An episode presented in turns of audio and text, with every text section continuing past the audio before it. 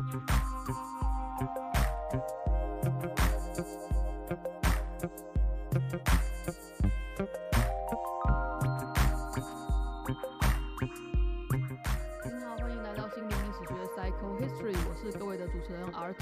是提问系列。今天想好奇的这个问题呢，是来自前几集的去看看系列。前几集呢，我讲解了一个一场实境秀，是最后通牒库尔的爱。那因为里面呢有一对情侣 Tiff 跟 Mildred，他们之间有一种很毒性的、很特定的关系。在那两集之中呢，我也跟大家定义了。那样子的关系呢，其实它是一种 abuse。这个 abuse 呢，是基于什么呢？是基于 Tiff 他现在在为自己主张的。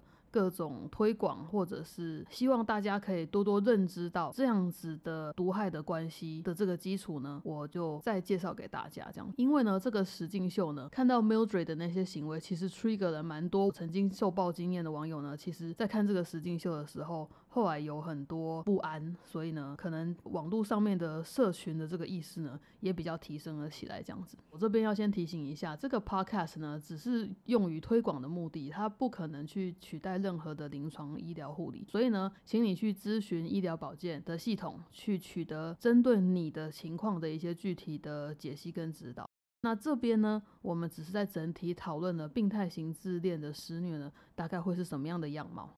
关于这个特殊的关系呢，我找了很多资料讨论这个问题哦。然后呢，其中当然就找到几本书比较值得推荐给大家。啊，那它的好处是什么呢？这些书啊，或者是 YouTube podcast，它可以帮助你去知道自己是不是曾经受虐过，还有它对于你接下来要怎么疗伤呢，是非常有帮助的。第一本书呢，书名叫做《病态型自恋》，它是法文翻译成中文的，然后它的作者是安妮·克洛蒂尔德·齐格勒。齐格勒呢，他是一个专业的心理治疗师，他有职业超过三十年的经验，他对这个主题呢是特别有经验的，所以他就写了这本书来。跟大家讲解病态型的自恋会做出哪些虐待的行为，然后呢，这本书有很可爱的插图，结构也非常的友善。就是它不是一本也读起来很有压力的书，它可以随便拿起来就读个几页，然后就放下，然后你就会获得一些你没有想过可以获得的知识或力量这样子。那另外一本呢，书名呢有点奇怪，它叫做《自恋者施虐，竟让你爱到无法自拔》。这本书它原本的英文书名是《You Can Thrive After Narcissistic Abuse》，就是这样。他说他在保证说你会复原，而且你会重新站起来。中文的标题就翻的是一句话啦，就是自恋者。施虐竟让你爱到无法自拔，因为这是大多数的虐待关系之中最有盲点的一个地方。《病态型自恋》这本书呢，它的副标题呢非常的长，就是稍微解释一下这本书它描绘了哪几种人，比如说呢，假面的闺蜜啊，危险情人啊。惯老板啊，控制狂父母啊，亲情勒索啊，等等，这些呢听起来好像非常普遍存在的这些性格的人呢，其实他如果富有自恋性人格的话，他对于他的受害者的压力跟伤害呢，是比一般人想象的还要大很多的。好，那病态型自恋者的虐待到底有什么危害？为什么受害者呢最好是需要走出来呢？自恋者施虐那本书，它的作者梅兰妮呢，她是一个阿姨。这个阿姨相当有意思，她有很多名言，其中一句是她在书的开头就很清楚的，这真的是我看过最清楚的定义了。她说，自恋定义就是强占自身以外的人事物。就叫做自恋。自恋的特质或者是行为呢，其实每个人身上可能都有或曾经发生过。但是如果它是一种病态的、长期的存在的话呢，它就会对他人产生危害。为什么？因为那个受害者最后会变成不是他自己了，他会觉得自己毫无价值，他的精神或他的灵魂是根本的可以被另外一个人摧残的。因为呢，病态型的自恋包含一种暴力。那其中有一个非常有名的手法，这个手法呢的关键。字叫做 gaslighting，gaslighting 呢这个字甚至成为二零二二年 m a r i a n w e b s t e r 字典的年度字，这样子。现在应该这个 gaslight 的这个观念呢比较普及在大众之中了，只是说我们这一集会把它讲的清楚一点，什么样算 gaslight，怎么样不是。那当一个人长期处在 gaslight 底下，任何的事情都会让他们觉得，哦，应该是我的错。他们会完全的怀疑他自己，然后呢，什么事情都责备他自己。所以在最一开始比较早期的时候，你可能会听到那个人说：“哦，没有没有啦，这是我的错，没关系，这个跟他无关，这这这这都是我的错。”然后接下来呢，他就会开口闭口全部都是对不起、抱歉等等等等，什么事情他都负责，什么事情都是他的错。那这些受害者最后是怎么样能够知道自己是受到病态型自恋者的虐待呢？通常就是当他们已经忍无可忍，真的受不了，或者是觉得自己的生命受到威胁，需要专业的协助的时候，当他们进到精神科或心理治疗的时候，透过治疗才会发现说啊，原来他在这种特定的虐待关系里面，所以呢，其实这些事情呢，并不是他的错，是对方有问题，他其实是受害者。病态型的这个自恋者呢，跟别人可以形成各式各样的关系，比如说伴侣的关系是最常见的，情侣啊、夫妻，或者是说呢家庭之间的关系，手足啊，或者跟你生活在一起的某个亲戚，或者是呢亲子之间，无论是亲父亲、母亲是自恋型，还是子女是自恋型，他都有可能虐待另外一方。还有职场上面也很常出现，老板跟员工啊，或者是同事彼此之间啊的这些关系变得不太对等。然后有一点奇怪，怎么总是有人在挨揍挨打？啊，心灵上的，心灵上的挨揍挨打，但另外一个人却过得很快乐。这样子的状况呢，其实都会出现。比如说，其实，在很多的婚姻中呢，如果是比较古早的观念，想说要为了婚姻忍让，然后大家比较克制自己的个性的话呢，就好像你会蛮常听到以下的状况，对不对？A 对 B 做言语的攻击，B 就只能告诉自己说啊，没事啊，他也不是那个意思哦，是我自己想太多，这样子来合理化他所受到的不良的虐待。那光是这件事情，当然不。可能就造成自恋型虐虐待的攻击嘛？不过呢，它的有趣之处在于，这样子的虐待，那个受害者会觉得说啊，我怎么可能不知道我自己被操控，或者我怎么可能是受害者？不过呢。其实你就是不知道，因为很多人是在很多年之后才发现的，或者是在关系结束之后回想才发现的。也就是说，你很难知道的原因，就是因为权力根本就不在你的手上。你相信的是对方那个加害者的叙事角度，跟他的叙事逻辑，跟他跟你说的一切。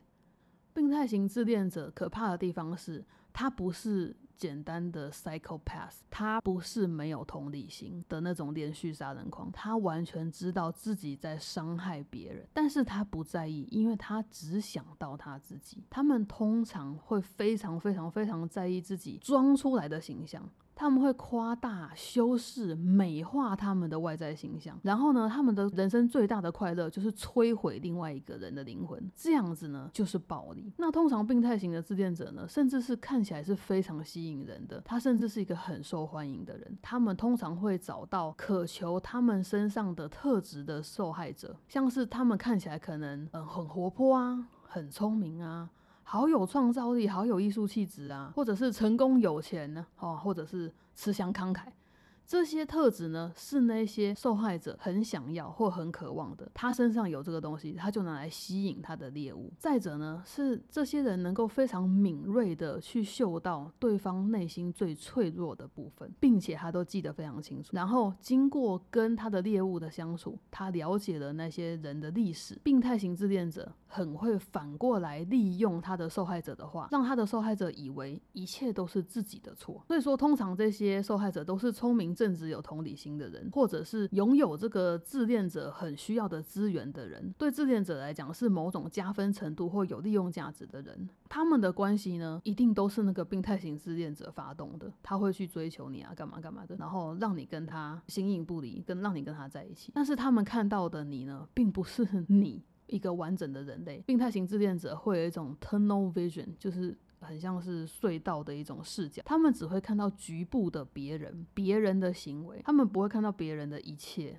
也不认为别人是一个完整的人类有灵魂，他们是会物化他人的一种人。病态型自恋者呢，他 abuse 最厉害的地方就是，当他的猎物想要逃跑的时候，他可以很轻而易举的就让他的猎物回心转意，因为他完全知道那个猎物什么东西会吸引他，什么地方是他的弱点，什么事情会让他离不开。而且呢，跟这些自恋者在一起的每一天，不是每一天都好恐怖，然后觉得心情很差，然后世界很灰暗。讲其实不是的，在最一开始会有非常美好的回忆，然后在平常接下来的日子里面呢，也会偶尔会有好日子，而这些好日子的记忆呢，就会把他们的猎物困在他们的关系里面。那个猎物会觉得跟他的关系跟我们共处的每一天真的好的很好，但是糟糕真的是超超超糟糕。可是那个人却走不了也逃不掉，因为他非常的混淆。当他受到虐待，然后或者是受到不尊重，或者是受到羞辱的时候，他会想起，可是我们明明哪几次去哪里玩就很开心，或者有一天我们在什么样的时候，他就对我很很好啊，他会非常的混乱，非常的混淆，会觉得这个加害者其实并没有对他不好。那如果要离开这段关系的话呢，其实只有一个方法，就是只能完全切断跟那个人的关系，就是完全切断跟那个自恋者的关系。不然呢，他们总是有方法去缠住他们的猎物。可是切断任何的关系，对一个人类来讲，就是一个非常难做到的事情。通常你认识了一个人之后，无论你们交情深或浅，你其实很少想要封锁别人吧，或者是你很少能够做到完全性的封锁吧。但是呢，如果你碰到这样子的施虐者的话，你必须养出那个足够的力量去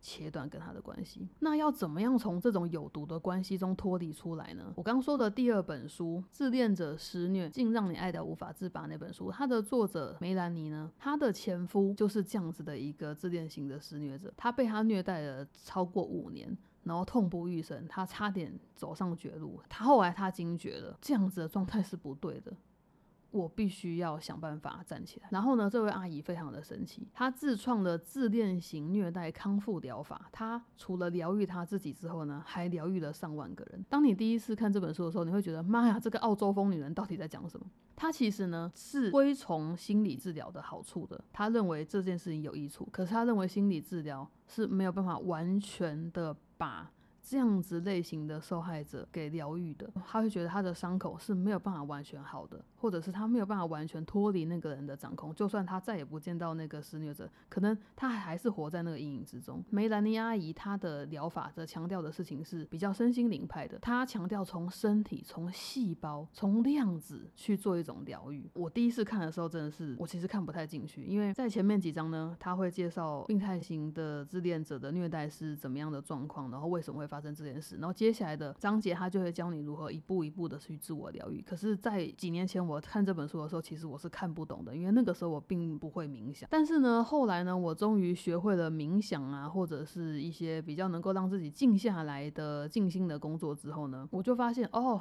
我大概知道他在说什么了，而且呢，我可以试试看。结果竟然有效。我并没有做完，因为这个疗程非常的长。但是呢，我必须跟大家说，这本书是一个值得尝试的疗法。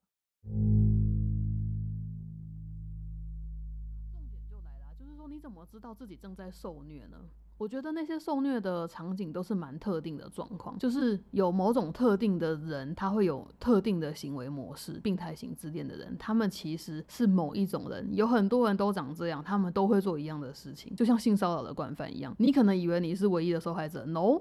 他其实骚扰过非常多人，而且手法都一样，大概就是那种感觉。自恋型的施虐者也是这样子的。那我们可以参考的一本书就是《病态型自恋》那一本，就是齐格勒心理师他写的那本书。那本书呢，我觉得他设计的非常好，就是他有无数的小单元，他有分几个 part，是讲不同的关系会产生怎么样的事情。那在每个 part 里面呢，它会有小单元，每一章节这个小单元呢，它有四个部分。第一个部分就是这本书会非常仔细的去描写一个场景所发生的事件，那两个人的情绪、他们的表情、他们的语气、他们所说的什么什么话。Exactly words，他会写出来，然后这些事情、这些细节是怎么样跟病态型自恋的前因后果有关？这本书会很仔细的描写出来。第二个小部分呢，是会分析这个病态型自恋的施虐者的操控手法。他会解析给你看，他做了什么事情是为了什么目的？他说这句话是为了让对方觉得怎么样，因此达到什么目的？像这样子。第三个小部分呢，是这些虐待对受害者的生理跟心理产生的影响是什么？比如说，这个受害者会觉得怎么样，或者是他可能会失眠，然后常常想什么事情？他面对到其他的状况的时候，他可能会有什么反应？好，这些。影响他会把它仔细的写出来。最后一小个部分是最重要的，就是他会告诉你说，这个受害者能够做什么来保护自己，包括你应该怎么反应。应该怎么样回话，然后呢，要怎么样疗伤，要怎么样慢慢养出自己的力量，然后最终可以离开这个施虐者。所以我觉得这是一本很值得读的书，就是啊，如果你觉得你身心状况怪怪的，然后你有一个。特别不擅长应付的人，然后呢，你看这本书的时候呢，又发现，哎，那些行为模式或者是曾经发生的场景，我好像有多处吻合，哎，那搞不好你可能就碰到病态型自恋的人哦。不过呢，总而言之，就是你要记住的事情是，很可能这一切呢都不是你有问题，然后呢，这段关系呢是可以不要的，你根本就不需要修。你你根本就是应该不要这个关系，但现在呢，你是听不下去，你也听不懂的。所以呢，我们把注意力放在比较阳光的地方，就是说，我们可以看看自己可以出力的地方呢，其实是回头把自己的力量养起来。好，要怎么样知道自己有受虐过呢？我觉得可以从两个方向来看，一个是看自己，一个是看对方。那不一定哪一种对你比较有效，我就两边都讲。如果你在看看自己的时候呢，有很多像以下的感觉，或者是你受过以下的对待，就是连续打勾。好，或者是这好几种里面你占了很多种，不是只有一项的话呢，你就蛮值得检视一下你跟那个人的关系。病态型的自恋者呢，会让你感觉很不好的几个方式是，他的最大的目的是他会让你相信他的叙事。所以第一个，如果你感觉自己是不太能犯错的，你会很紧张，如履薄冰，但是动辄得救的话，你很害怕你犯错会他会生气啊，或者是他会说什么做什么，气氛会很差的话，这是一个警讯。第第二个是你觉得你很渺小，因为呢，他必须让你觉得你很渺小，他们才能够感受到自己的伟大。比如说，他们可能会直接的取笑你、侮辱你、笑你笨、笑你胖。那如果你表达说，哎，你这样讲我很受伤，他会笑你，笑得更严重。他会说，哎呦，你怎么这样？就是开不起玩笑啊！我只是讲讲而已，让你觉得你太大惊小怪了，你想太多了。他只是讲讲一些小事情，你就反应成这样。其实不是的，他们说的话非常伤人，是他们的错。第三种是轻蔑你，contempt。就是蔑视，蔑视是一种有表情的行为，他就是看不起你，可能会皱鼻子，然后眯眼睛。那这些蔑视通常跟很势利的事情有关，势利是趋势的势，利益的利，就是 snobbery 的意思。他会因为你不知道某一些事情就嘲笑你，比如说你去了某个场合穿了错误的衣服，或者是呃你去了某个地方，结果穿一个他觉得你很怂的牌子，或者是呢你看到一个字呢不会念。不然就是呢，按这个葡萄酒你认不得，那个餐厅你不知道，哦，这道菜你不知道，就是一些蛮肤浅的废话你不知道，但他会大力的轻视你，他会觉得啊你好烂啊，连这都不知道哦这样子，但那有什么关系吗？没有。第四个是一个感受，如果你一直觉得你不够好，你很烂的话，那其实有一点危险。你可能在日常生活中会听到他说你很糟诶，你很烂诶。我做的比你好多了啊！别的小孩都会，就你不会。就是呢，他会比较你跟他人之间的外表、成就、行为等等，他会直接、很直接的对你说你比较差。那或者是职场的老板也可能常常会喜欢有这个手法，就是说服某个员工，说服几个员工说他很烂，然后呢，你看看那个人很强，然后呢，你们就彼此之间是不能合作的。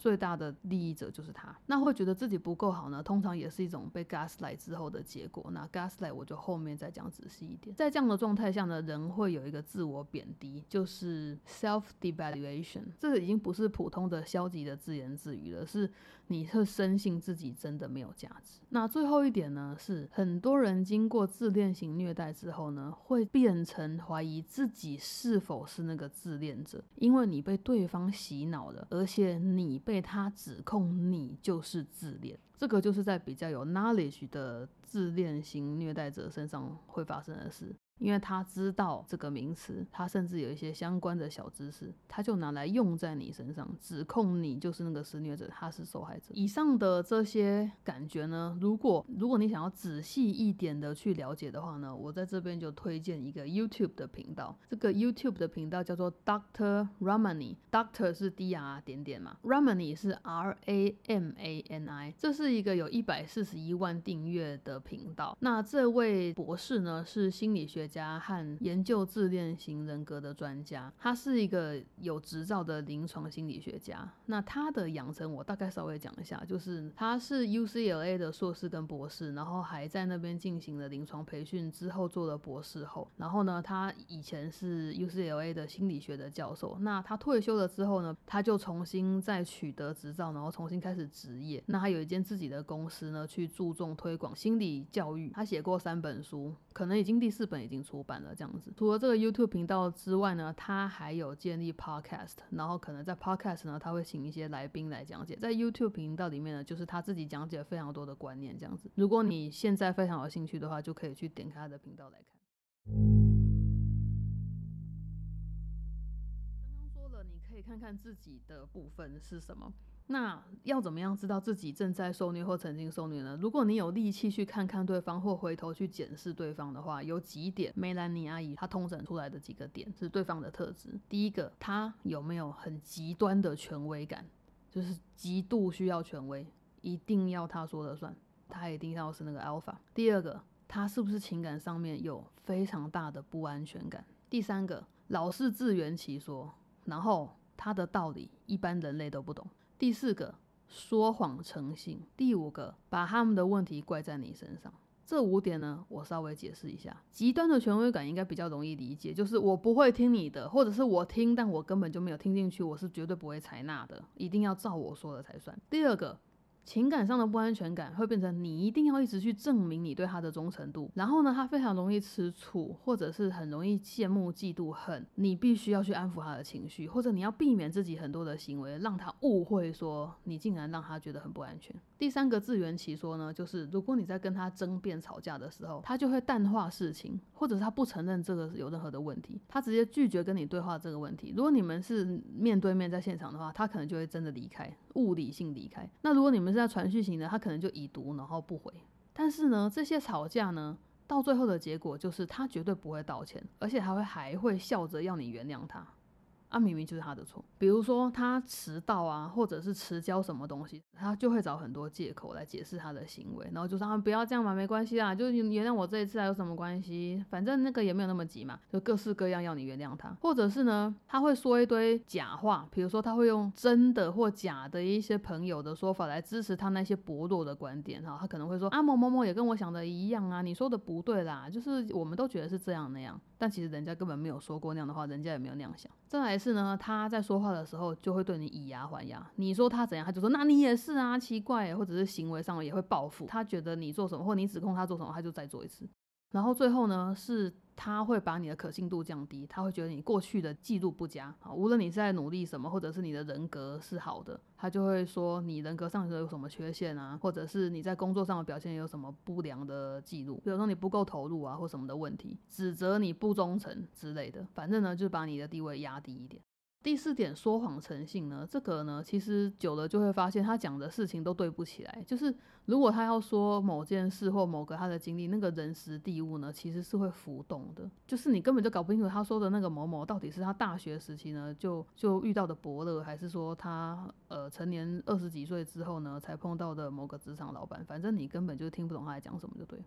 最后一个呢，就是把他们的问题怪到你身上呢，其实归回去我们刚刚前面检视自己的那个想法的部分，就是如果你觉得你自己是不被允许犯错的，如果你觉得你今天的每一天、每一件事情、每一个作为、每一个小时，你都如履薄冰，你永远都要很小心，不然你就会冒犯到他。总而言之呢，动辄得咎，连普通的日子你也无法放松。或者是更可怕的事情，就是如果当你今天觉得今天是个好日子，今天跟他相处特别愉快，或者是今天气氛特别好的话，你更没有办法放松的话，那就是一件很严重的事情。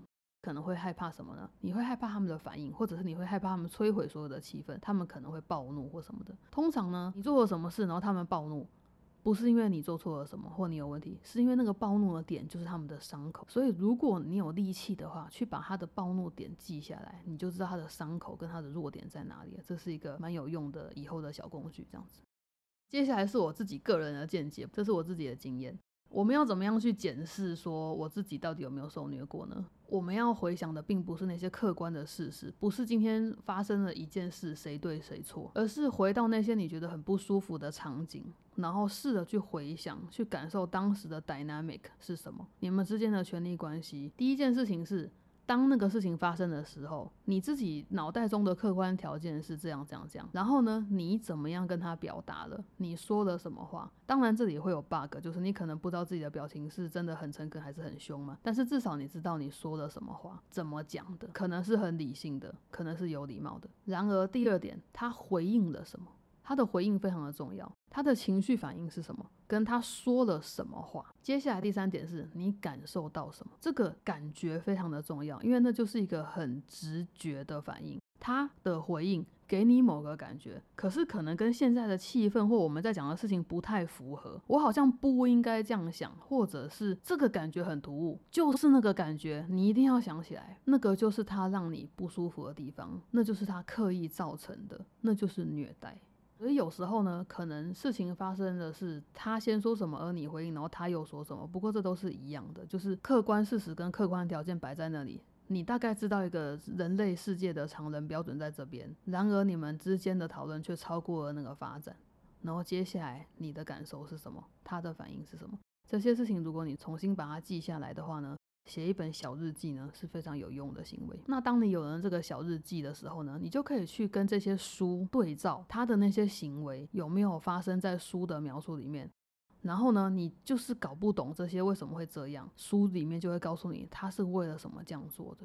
而你的感受可能是什么？那你要怎么样重新建立自己正常的感受？病态型的自恋者，他们虐待其实是有固定的进程的，就是他们有步骤一、步骤二、步骤三啊，他们有一个共通的模式这样子。今天我不会讲太多，因为我可能要花另外一集才能够跟大家解释这个进程。那我们今天呢，要针对这个年度选字 gaslighting 呢，来解释一下它真正的含义。关于 gaslighting 的真正的含义是什么呢？这段解释呢，我主要的结构是参考 Ramini 心理师他某一次的访谈的讲解。他去上了 Jay Shetty 的节目，Jay Shetty 也是一个非常大的频道，大家有兴趣也可以看一下，对身心很有帮助。他那一集叫做 The Three Signs You're Dealing with a Narcissist and How to Set Boundaries。那一集呢，呵，还蛮值得看的。就是如果你对这个观念毫无头绪，然后你想要知道病态型自恋的虐待到底是什么的话呢，大概花个一个多小时去看这支影片呢，会很有帮助。他特别对 gaslight 解释了一下。现在这个字很容易被很容易被拿来用嘛，就比如说，如果你的朋友跟你说他的男朋友或女朋友怎么样对他不好，然后超糟的，可他就是打死都不要离开他的话，你可能就会说，啊，我怀疑你是被他 gaslight。大概大家会有这种联想。这个词呢，其实是一个很新的词。它以前是一出剧的剧名，后来呢被翻拍成电影。那个那个电影是一个超久以前的老电影。那它的剧情呢，就是说有一个女子呢被她的丈夫呢进行了心理的操纵，然后她如何因为被这样子操纵呢，就在心理上面崩溃了，这样子的一个故事。以前呢，gaslight 这个词应该只有这些那些专业的治疗师会谈论吧，就是他们有专业的名词去讨论这些受害者的状况。但是现在呢，它普及到我们的日常生活之中了，所以。我们现在会知道说，哦，有这个行为，有这个现象哦。但是我们可能不知道的事情是在心理师或者是精神科医师领域工作的人，他们会知道这个是自恋者的一种主要的施虐的工具。这个工具呢，可以说是一种统治的工具啊，它就是要操纵一个人对现实的否认。什么意思呢？当今天你出门了，而你有把玄关还有家里所有的灯都关掉，结果。你的情人比你早回来，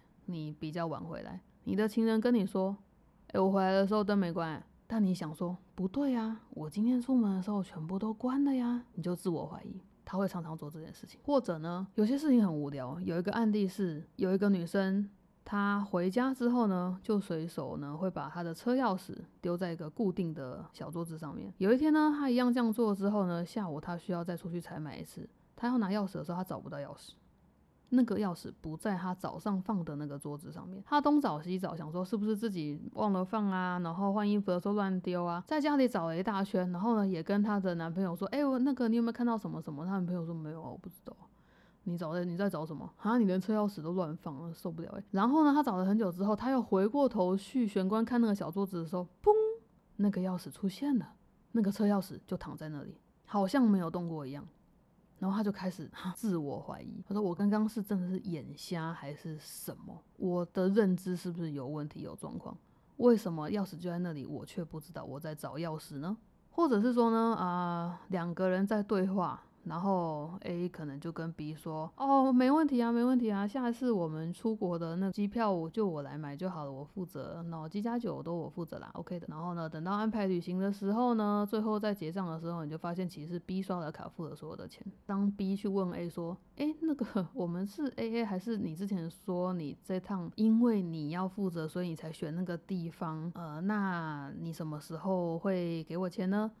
那个 A 会说。”什么？我从来都没有讲过这种话，好不好？那从来都没有发生过啊！你在说什么？我听不懂你在说什么。大概就是这种反应，这些话。然后呢，听到这些话的人，他的心里就会失去那个平衡点，因为他看到对方很坚定，眼神很笃定的跟他讲说：“没有，没有这件事，没有，没有说这句话。”可是他知道的事实就不是这样，可是对方却非常权威的跟他说：“我不知道钥匙在哪，我没有说过要付这趟的钱啊，就是去那边是我讲的吗？你每次都不关玄关的灯，真受不了哎！不是跟你说家里电灯一定都要关吗？”好，这些事情呢是 gaslighting 的第一步，这个只是第一步哦。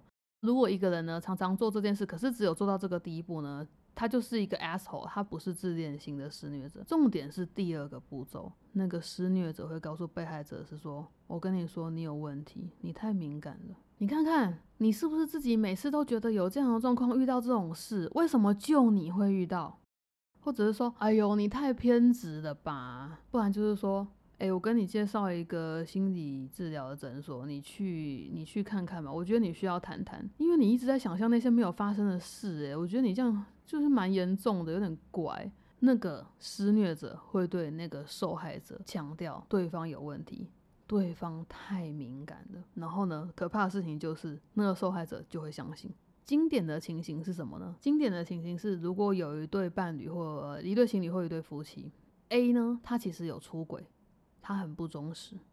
B 呢开始怀疑 A 好像在偷吃。B 对 A 说：“嗯，你什么时候哪一天去了哪里呢？什么的，想要一些对证的话呢？”A 就会立刻搬开这张卡，他就会说：“你太敏感了吧？我不就跟你说我去哪里吗？你为什么要一直怀疑我？我觉得你老是会这样子，我觉得你很有问题。我觉得你神经非常的敏感，什么事都没有发生，我都在家呀。”没有啊，我出差就跟同事在一起啊。他们会用他们的叙事去说服他们的受害者。第三个重点是，这不是一次性的行为，gaslighting 是随着时间一次又一次发生的，它不是一个小问题。它是一个恒常、普遍的日常的状况。他会说：“啊，我有说你怎么样吗？我又没有说你怎么样。然后，哎呦，你都好偏执哦，你真的很敏感。但是呢，这些话呢，外人是听不到，只有在这对伴侣之间会发生这样子的对话。而这个受害者被他所信赖的加害者一直重复的、重复的说：你有问题，你很敏感，你记错了。因为他们一开始两个人的基础是处于。信任之上的，所以其实那个受害者会相信加害者的话，就是因为他们之间是熟人，或者更严重的是必须相信彼此的伴侣的关系，或被认为天生就有连结的亲子等等，非常悲催的一种状况。也就是说，其实陌生人是很难对另外一个人做 gaslighting 的。通常呢，这是都是 A 对 B 有一定权利的人，A 会掌握话语权。告诉 B 说：“哎呀，我不相信有这个问题，你真的是讲太多了，你看到的东西都不是东西。”A 会让 B 完全的怀疑自己。然后有任何的错事，甚至这些错事不是真正的过错，可能就只是，比如说你今天放早餐的方式呢，是一个笑脸，两个荷包蛋加上一条香肠是一个笑脸，但是你今天放蛋的时候眼睛放歪了，不是那个施虐者喜欢的样子，这就是一个错事，他就会骂你，然后你就会责备自己说，我怎么那么不注意呢？他就喜欢蛋长得很圆很完整啊，为什么我不做好呢？如果我做好的话，他就不会生气了，非常疯狂的事情。然后这些小事情呢，可能外人不会发现，说真的，你有知道别的情侣他们在吃早餐的时候，一个人被另外一个人骂，然后为什么吗？那这种事情，那个被骂的人会拿出来说吗？其实不会，因为一很难堪，二他已经觉得是他的错了，三。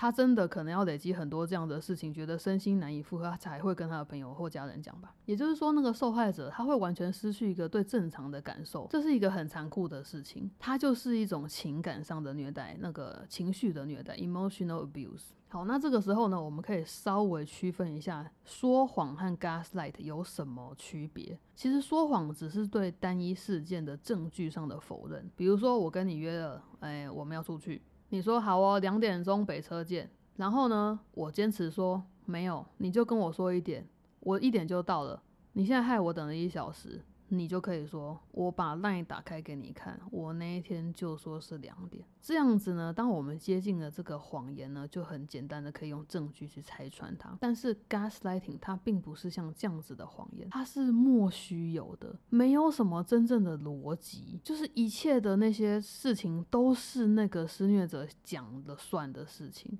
例如早餐要长怎么样啊？行李要怎么打包啊？开车的时候一定要怎么样啊？加油的时候先打开什么再打开什么？只能加什么油啊？什么下雨天之前之后能不能洗车啊？这种 非常非常无聊的事情，就是那些让受害者如履薄冰的恐怖的事情。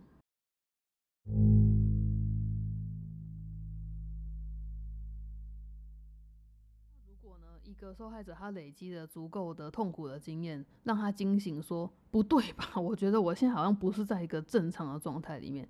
这个 wake up call 出现的时候呢，他会开始想说怎么办？我要怎么样去面对跟处理这个 gaslighting 呢？有一个重点是，当你发现的时候，求求你千万不要告诉你的加害者说我知道了，你在 gaslight 我，千万不要，因为当一个 gaslighter。知道你知道被 gaslight 的话，两个状况：一，他有这个尝试，他就会加倍的努力 gaslight 你；二，他本来不知道这件事，他只是按他天然的能力去行动，结果你给他一个专有名词，他去查了，发现超开心，他有更多手法可以用，你就更难离开了。很可惜，就是很可怜呐，就是怎么样，这个受害者都非常的辛苦，然后很多时候那个加害者真的是可以 get get away，就是也不会付出什么代价，这样。这个受害者呢，必须要去重新认识的事情就是我是谁，我的身份是什么，我的自我认同是什么，然后作为一个人，我相信什么，在乎什么，就是你得回到自己的核心去把自己重新建立起来，然后这非常的困难。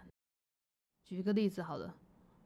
比如说，你可能受到那个施虐者呢，在你的风评上面做出了一些攻击，他可能会说你这个哦，上次跟他合作的时候，他能力真的很差哦，我觉得他真的是一个很糟糕的那工作对象诶，他这样到处讲，但其实你不是，你是个很优的人，那要怎么办呢？他的评语会伤害你，你可能可以跟真正关心你的人聊一聊，说哦，这件事情蛮蛮怪的吧，他们可能就会说。对啊，他怎么这样讲呢？你明明就是一个很认真工作的人，或者呢，你可以做一些完全无关但令你很愉快的事情，把你的心情平复回来。或者呢，你必须设计一些 self talk，就是自我打气的话。你可能呢，必须在这个小日记里面写下哦，他诽谤我，然后他说我怎么样不认真什么什么的，但这不是事实。我是一个如何如何认真的人。啊，我绝对不会让谁独自承担什么呢？我还做完了工作才离开，等等等等。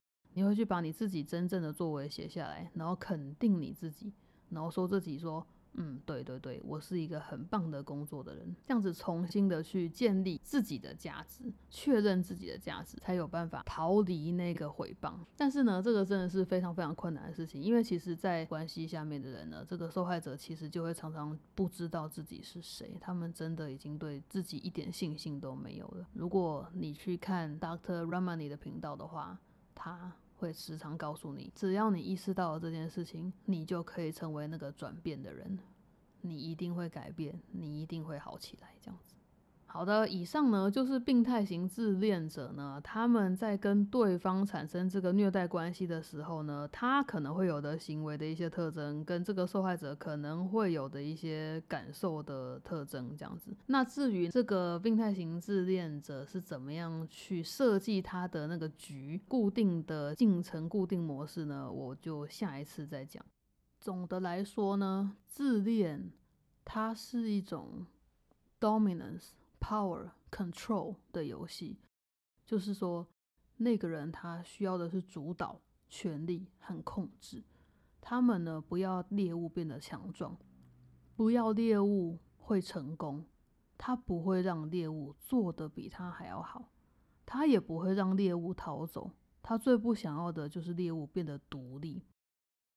不让别人变得独立呢，是我个人觉得蛮值得注意的一个小重点。所以呢，当他我不知道哎，可能对这种施虐者来说，也是好不容易能够猎捕到一个猎物吧。虽然不是要珍惜，但是他就是不想再花力气去抓了。所以，当你想要逃跑的时候呢，他会很轻易的就让你回心转意，因为他知道你的痛点在哪里，你迷恋他什么，或者是你们之间有一个你舍弃不了的东西，他马上就会利用那个东西把你叫回来。还有一个最可怕的事情，当今天有人有 wake up call，他发现自己的伴侣是一个自恋型的施虐者，然而他却抱有一个非常非常不切实际的幻想，就是他会觉得他可以帮助这个自恋者进化、成长、改变成一个更好的人。这些都是非常容易在病态型自恋的虐待关系之中产生的想法。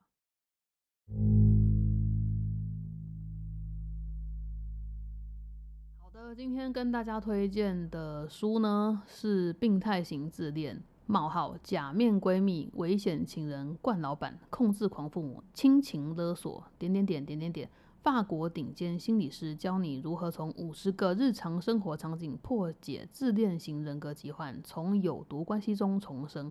哎，对，真正的书名就这么的长，念到快要喘气。好，这本推荐给大家。它的原本的作者呢是安妮·克洛蒂尔德·齐格勒，译者是赖廷慧，然后他的绘者是 Go Margu，G O M A R G U。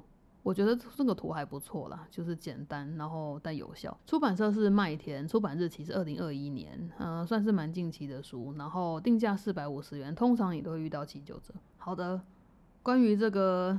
很奇怪的一种虐待关系呢，我其实第一次发现的时候呢，我是蛮惊慌的，然后也经过一段时间的摸索、理解跟沉淀呢，才能够去了解自己，并且原谅自己，或者是重新把自己再慢慢的建立起来。如果你现在听到了某些状况，你很熟悉的话，Don't panic，有很多资源可以找。